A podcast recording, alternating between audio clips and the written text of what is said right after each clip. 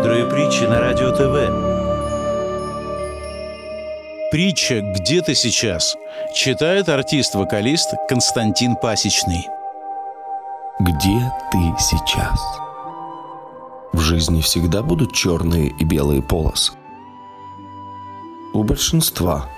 Но некоторые осознали, что есть нечто другое и оставили свое внимание там.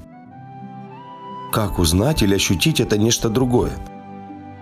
Все очень просто. Если ты расстроен, значит ты живешь в прошлом. Если ты чем-то обеспокоен, ты живешь в будущем. Если ты испытываешь блаженство и легкость, ты живешь в настоящем. Мастер посмотрел в мои глаза. Где ты сейчас? Мудрые притчи. Слушайте каждый вторник в 15.30 на радио ТВ.